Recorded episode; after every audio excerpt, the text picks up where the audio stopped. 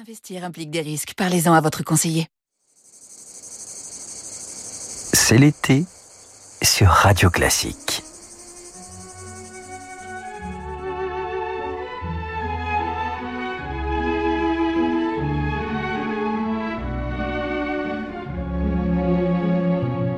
« 18h, 19h, Demandez le programme avec David Abiker sur Radio Classique.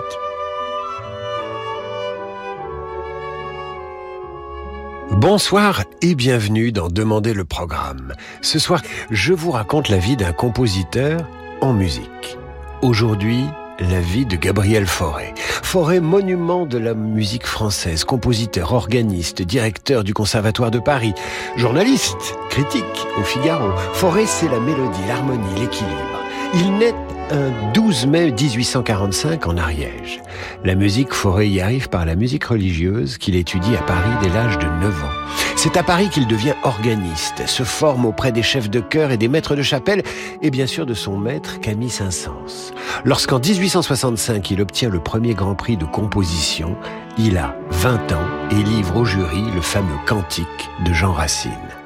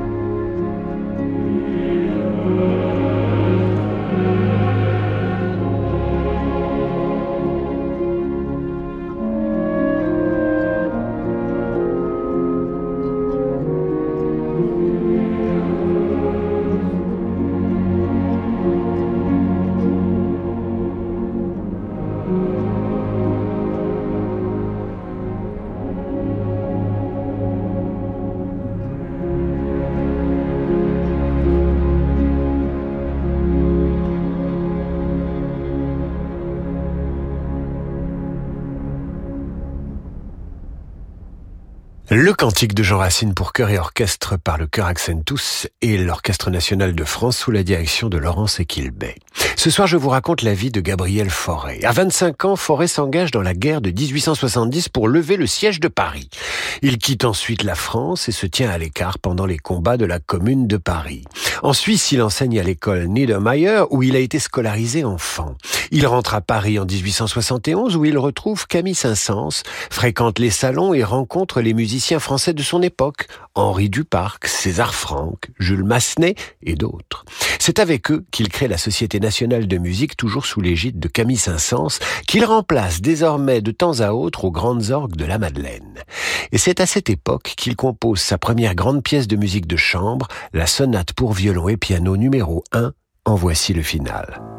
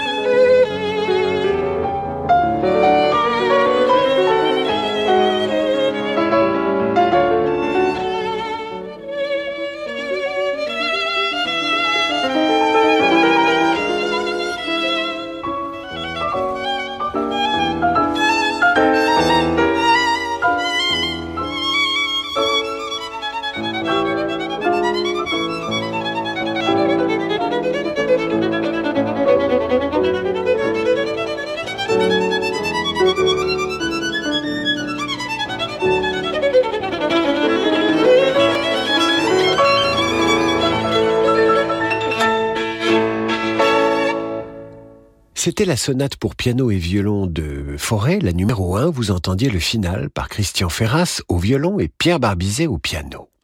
En 1877, Forêt devient maître de chapelle à l'église de la Madeleine. Fiancé un temps à la fille de Madame Viardot dont il a fréquenté le salon, mais la fiancée rompt les fiançailles. Forêt est mortifié, mais inspiré, et compose une mélodie intitulée Après un rêve, inspirée par ses vers.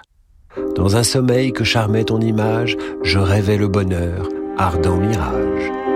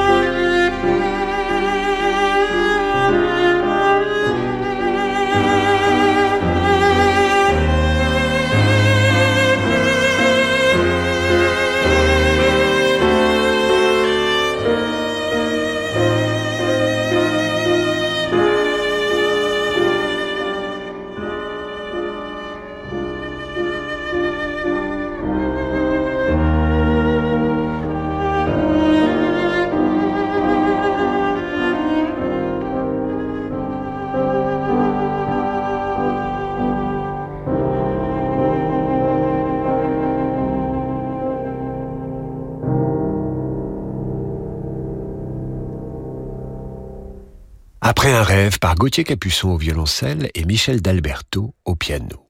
Inspiré par son chagrin d'amour, mais néanmoins malheureux, Forêt part à Weimar, où il rencontre Liszt. En Allemagne, il assiste à une représentation du Ring de Richard Wagner. Il est bouleversé par son voyage, par la musique, et revient en France. Il compose alors son premier quatuor pour piano.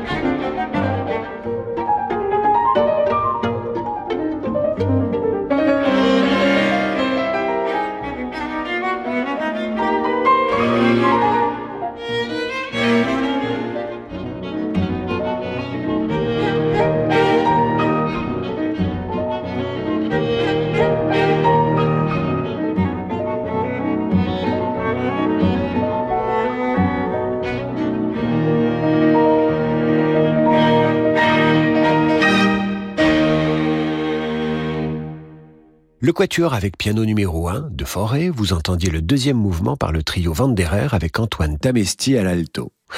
À quoi ressemble Gabriel Forêt vers 1880 Il est brun, mais commence à grisonner sérieusement, une moustache, un regard franc, des traits réguliers. Il a du charme, les jeunes filles qui assistent à ses cours en classe l'apprécient. Il est calme, indépendant, s'entend avec tout le monde. Aujourd'hui, on dirait qu'il trace sa route. Nous le retrouvons, Gabriel Forêt, après l'entracte. Du 3 au 21 juillet, Tempo se met au rythme du festival Un été en France avec Gauthier Capuçon, organisé par Société Générale. Chaque jour, partez à la rencontre de celles et ceux qui font la tournée au cœur des territoires de France. Vivez au rythme du festival Un été en France avec Gauthier Capuçon dans Tempo sur Radio Classique. Dans quelques jours, au cœur des Alpilles, s'ouvrira le 8e festival de Glanum. Une programmation musicale éclectique de Vivaldi à Gershwin et même de la danse contemporaine. Julien Chauvin et Mourad Merzouki, Thomas Enko, Cyril Aimé et l'orchestre Appassionato de Mathieu Herzog et la sublime Priti Yende pour le meilleur du bel canto italien. Métamorphosé par un système acoustique à la pointe de la technologie, l'antique cité de Glanum renaît à la fête sous le ciel de Provence. Le Festival de Glanum à Saint-Rémy-de-Provence, c'est du 19 au 23 juillet. Quand le monde change et que les marchés se transforment, se projeter dans l'avenir est une nécessité. Chez Covea Finance, nous accompagnons nos clients avec un objectif, la performance dans la durée. Grâce à notre expérience et à la force du collectif, nos offres sont toujours plus innovantes pour contribuer à la finance de demain. Notre philosophie, une vision sur le long terme au service du développement de nos clients. Covea Finance, la société de gestion engagée à vos côtés. Covea Finance est la société de gestion du groupe Covea réunissant les marques MAF, MMA et GMF. Entre Provence et Côte d'Azur, le Festival de Saint-Paul-de-Vence, c'est la magie d'un lieu où résonne le talent d'artistes d'exception. Maxime Vengerov et Paulina Ozentiskaya, un récital Bruce Liu, les huit violoncelles fusionnelles de Cello 8 avec Raphaël Pidou, le quintet Tango Nuevo avec Félicien Bru, Thomas Enco ou Thibaut Garcia, le duo jazz de RL Besson et Lionel Suarez à la Fondation MAG et le concert des 20 ans du Quatuor Modigliani. Le festival de Saint-Paul-de-Vence, c'est du 21 au 31 juillet. Tu m'as vu naître. Tu as toujours été à mes côtés dans les moments difficiles. Tu m'as aidé à guérir, à grandir, à vieillir, et tu as pris soin de mes proches. Alors quoi de plus normal que de te faire un leg à toi, l'hôpital? En faisant un leg à la Fondation des hôpitaux, vous améliorez la vie à l'hôpital et en EHPAD. Vous pouvez également faire une donation ou souscrire une assurance vie en notre faveur. Pour en savoir plus et nous contacter, rendez-vous sur fondationhôpitaux.fr. –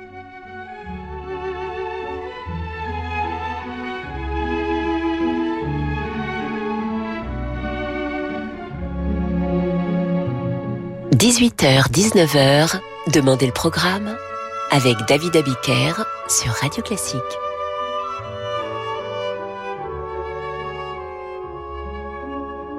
Retour dans Demander le programme, ce soir je vous raconte la biographie de Forêt en musique. Qui est Forêt vers 1880 Un musicien installé dans le monde de la musique française, il côtoie les plus doués de son temps, il a déjà trouvé ses talents d'organiste, c'est un excellent mélodiste, il a son style et a essuyé un premier chagrin d'amour. Il va pourtant rencontrer Marie Frémier, la fille d'un sculpteur. Elle a un joli regard, un nez très fin et long, comme dans un tableau de Modigliani. Une photo les représente tous les deux. Forêt tient une harpe et Marie le regarde attentivement. Forêt sait-il qu'il va avoir avec elle deux enfants? Toujours est-il qu'à cette époque, il compose sa berceuse pour violon qu'il arrangera pour de nombreux instruments, histoire que chacun puisse la jouer à ses enfants à la maison.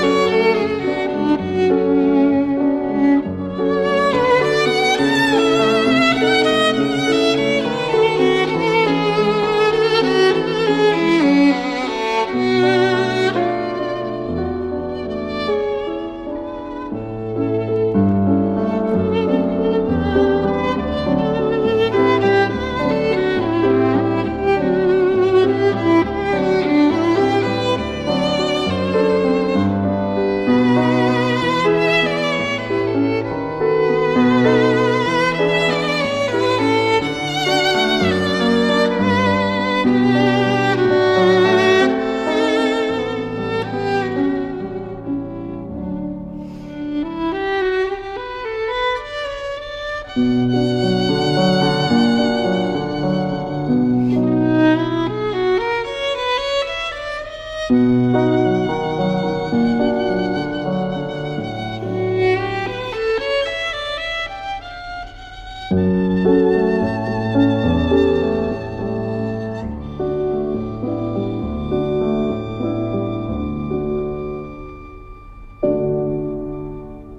La berceuse pour violon et piano de Gabriel Fauré, au violon Daishin Kashimoto et au piano Éric Lesage. En 1883, Fauré épouse donc Marie Frémier, sans enthousiasme, mais au moins est-il casé. À cette époque, il donne des leçons et assure les services quotidiens à l'église de la Madeleine. C'est l'été qu'il compose. En 1886, Fauré fait la connaissance de la comtesse Grefful, qui va soutenir son travail.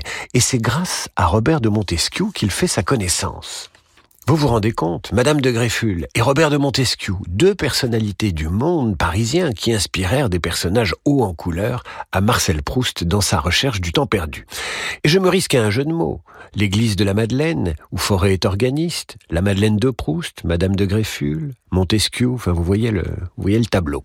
C'est une rencontre qui marque une nouvelle étape dans l'inspiration créatrice de Forêt.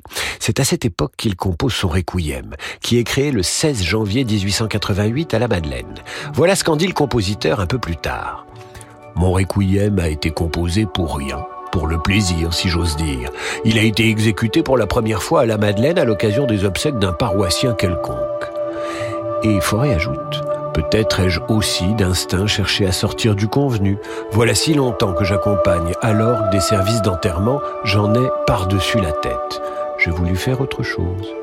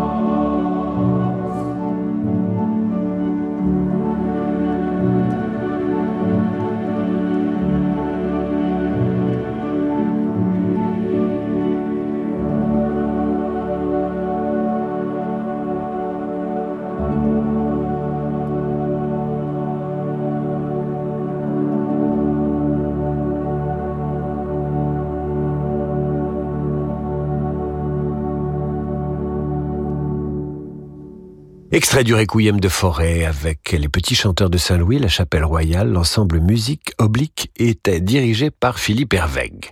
En 1892, Forêt devient inspecteur des conservatoires de musique en province.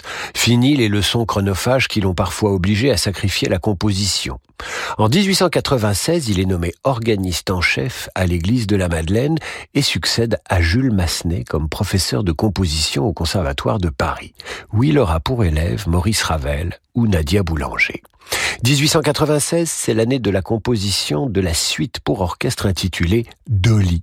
Pourquoi Dolly? Parce que c'est le surnom d'Hélène, la fille d'Emma Bardac, qu'épousa quelques années plus tard un certain Claude Debussy.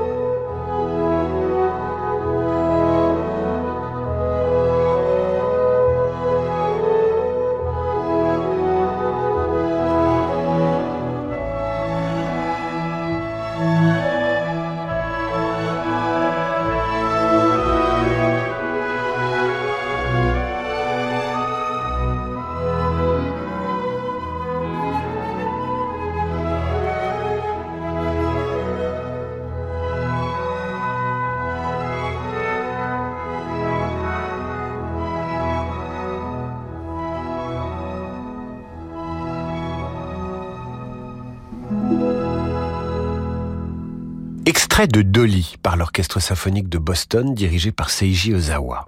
Forêt, après Dolly, enchaîne les compositions. En 1898, il compose sa célèbre Sicilienne, qui va connaître un destin curieux.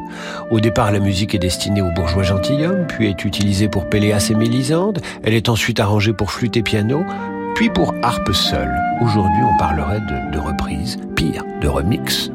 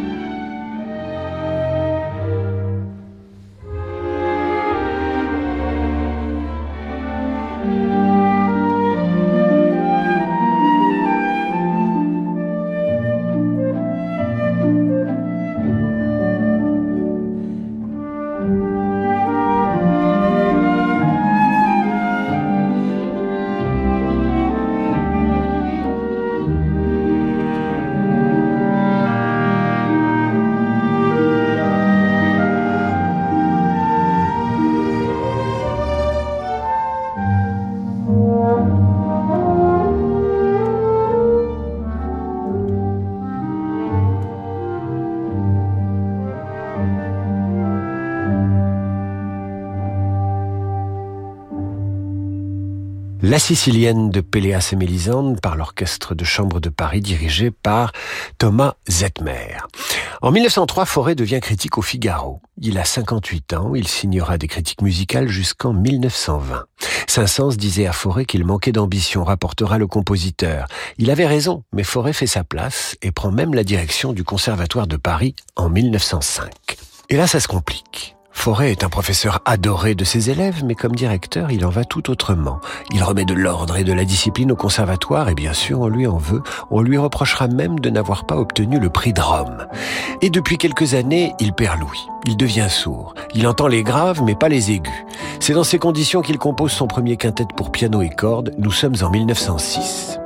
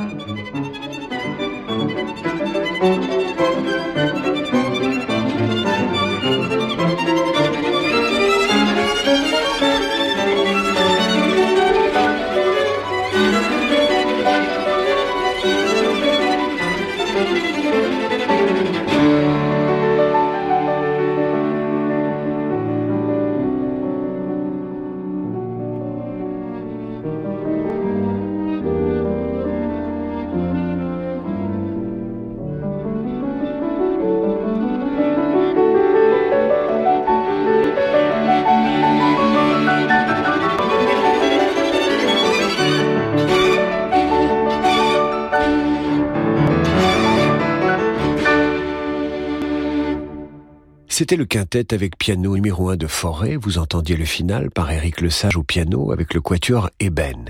Le compositeur est désormais un notable des arts et de la culture. En 1909, il est élu à l'Institut de France. De plus en plus sourd, il compose plus difficilement.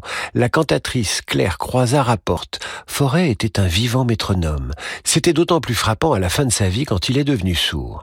Avant, il était galant homme, il aimait les jolies femmes, il faisait quelques concessions, mais à la fin de sa vie, quand il n'entendait plus, il allait son chemin impeccablement, sans se douter que la chanteuse avait quelquefois deux ou trois mesures d'écart avec lui, parce qu'elle ralentissait tandis que lui restait fidèle au mouvement.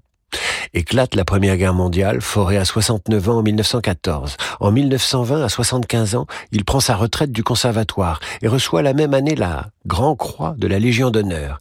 Il compose alors ses derniers chefs-d'œuvre. Le cycle de mélodies L'horizon chimérique, les seconds quintettes et sonates pour piano et violon, le trio, le quatuor à cordes et la barcarolle numéro 13, son ultime pièce pour piano.